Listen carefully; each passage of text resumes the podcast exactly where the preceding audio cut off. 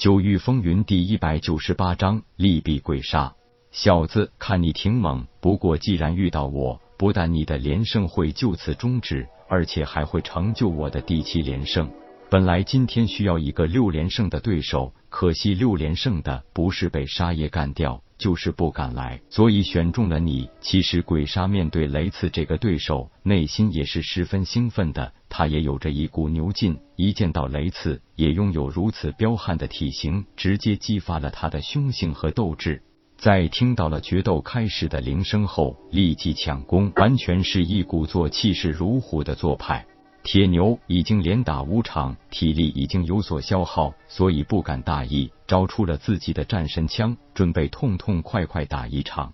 对战双方都是典型的人形妖兽，力量型午休，根本没有什么前奏铺垫，上来就是直接加粗暴。两人的战斗很快进入了一种焦灼状态。铁牛是久经沙场历练走出来的武修，而这个鬼杀也是地下决斗场的一个威名远播的强者，那也是常年在生死线上打拼的人物。然而，铁牛作为战神满体，当然不会畏惧任何对手，哪怕高出自己的强者，就算战死也不会退缩或畏惧。什么叫战神？不是说每战必胜就叫战神，战神是把战斗看成一种极为神圣的事情。既然开战，就要勇往无前，不能有一丝一毫的退缩和胆怯。战可以不胜，但是不可以亵渎战斗的神圣。鬼杀虽然也是勇猛悍将，但是武力在他眼里只是一种制敌取胜、获取最大利益的手段而已，并不是他生命的全部意义。为胜而战，为杀而杀，这与战神的理念完全是不同的。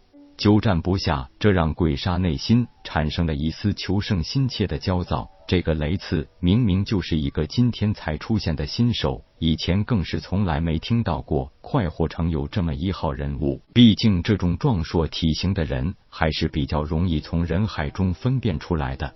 周身的灵气高速运转，同样也是雷属性，裹夹着丝丝作响的雷电。每一个蓝紫色的电弧都拥有着神秘而狂暴的杀伤力。狼牙棒以惊涛骇浪一般的气势向铁牛的头部砸下来，不需要狼牙棒近身，只需要被那狂暴的雷电触及，就完全可以将对手劈得骨断筋折，甚至被那雷电高温烧灼的皮焦肉脆。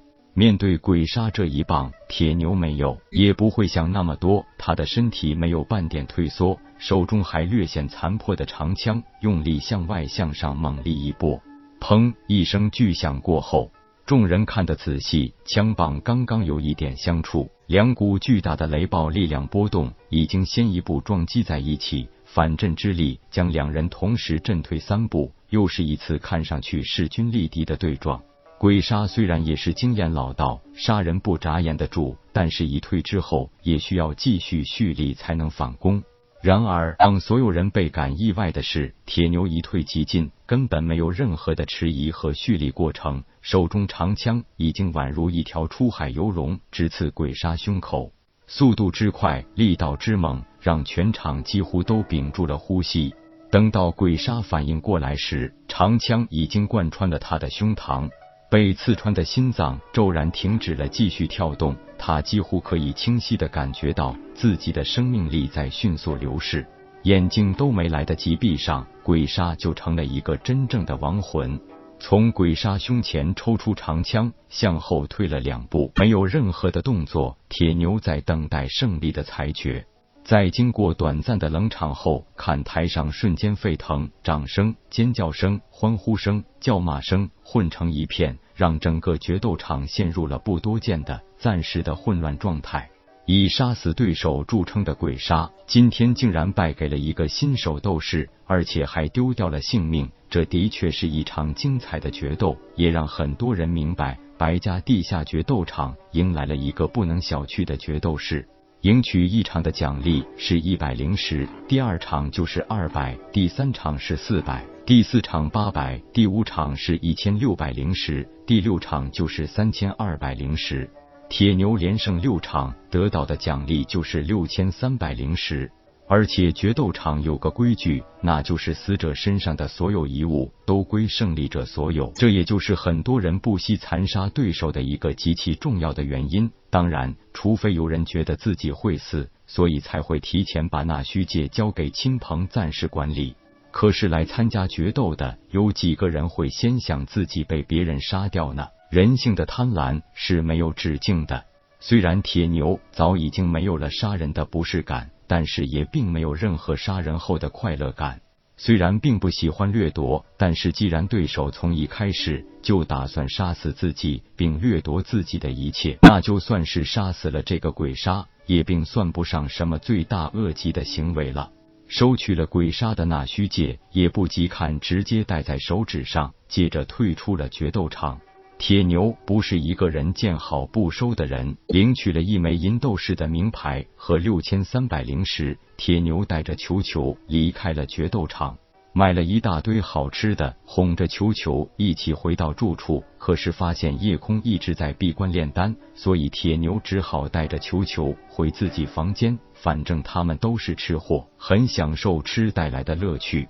虽然这让夜空很难理解。但是铁牛和球球一直是乐在其中，而且是乐此不疲。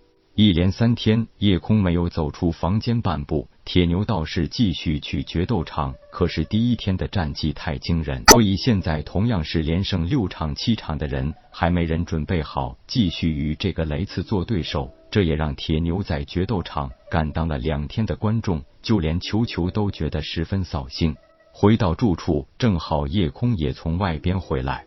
老大，你这是去哪了？夜空道：“我刚去了一趟金鼎商会，买了一批丹药。今晚咱们去一趟聚宝楼，参加一个夜场拍卖会。”球球抢着道：“叶老大，现在牛哥也有钱了，他连着打了六场，赢了六千多灵石。那个什么鬼杀的那虚界也很丰富，乱七八糟的东西一堆不说，还有好几万的灵石呢。”夜空正色道：“决斗场上都是亡命之徒，兄弟，你不能大意。虽然我对你的实力很有信心，但是小心驶得万年船，任何时候都罢，不能大意。”